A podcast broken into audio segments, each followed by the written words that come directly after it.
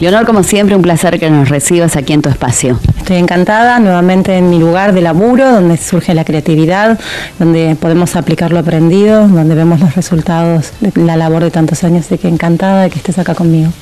Hoy la idea es hablar un poco de la vocación. Hay mucha gente que la ha buscado siempre y no la ha encontrado, no sabe qué es lo que le apasiona.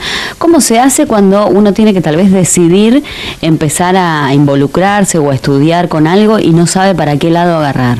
Qué bueno que está esto. Vos sabés que hay un principio de la física cuántica que dice que el pasado solo puede ser cambiado desde el futuro. Yo no entendía muy bien de qué se trataba esto hasta que empecé a estudiar el transgeneracional, que es uno de los elementos y recursos que se utilizan a la hora de abordar los casos.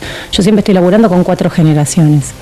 Entonces, el que viene a consulta me trae siempre la memoria de lo ocurrido en su familia. Cuando yo necesito traer un miembro a la familia, porque la manada está desapareciendo, porque alguien murió, porque es tiempo, tengo deseo sexual. Entonces la biología se vale de mi placer para que no me olvide de traer un nuevo, un nuevo miembro al clan.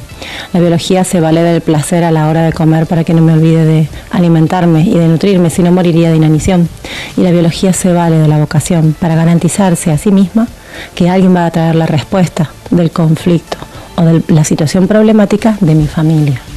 Entonces, cuando nace una comunicadora, siempre hay que preguntarse quién no pudo hablar, quién no pudo decir. Cuando nace un abogado, hay que preguntarse cuál fue la situación de injusticia que alguien hoy con conocimiento sale a reparar. Cuando nace un médico, la pregunta es cuál fue la muerte injustificada o las enfermedades que generaron situaciones problemáticas o de confrontación o de mentira o de ocultamiento, porque antes habían enfermedades que se ocultaban. Entonces, alguien en la nueva generación va a ser un especialista en un tema para traer la información coherente y correcta a alguien que necesitaba esta respuesta. Muchas veces me he encontrado con tetras que traen en la historia de su familia madres que han muerto cuando estaban en el parto, niños que han muerto injustificadamente, mujeres que les costaba mucho concebir y que tenían que pasar meses y meses postradas en una cama.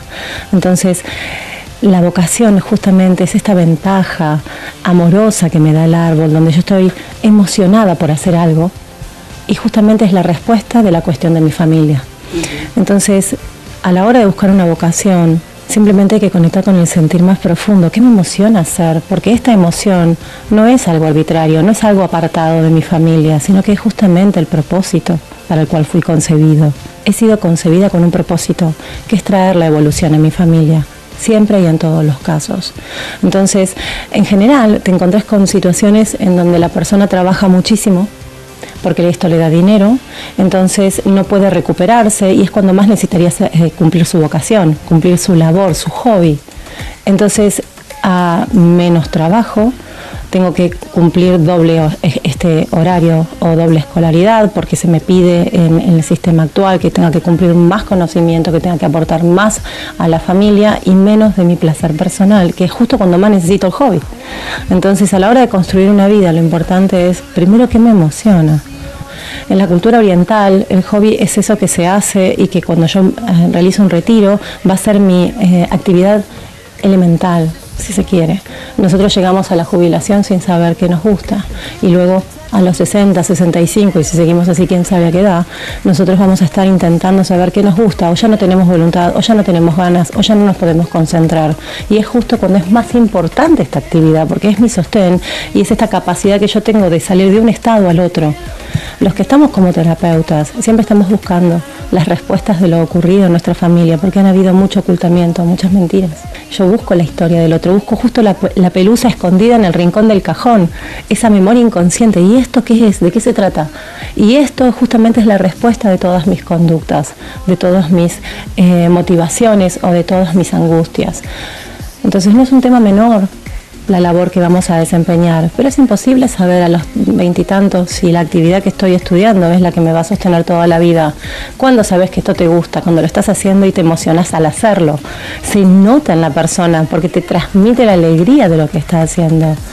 Un contador que disfruta de lo que hace, está ordenando los papeles de alguna posible estafa o de rupturas familiares en sociedades, de la memoria familiar eh, a la que pertenece. Esto no es broma.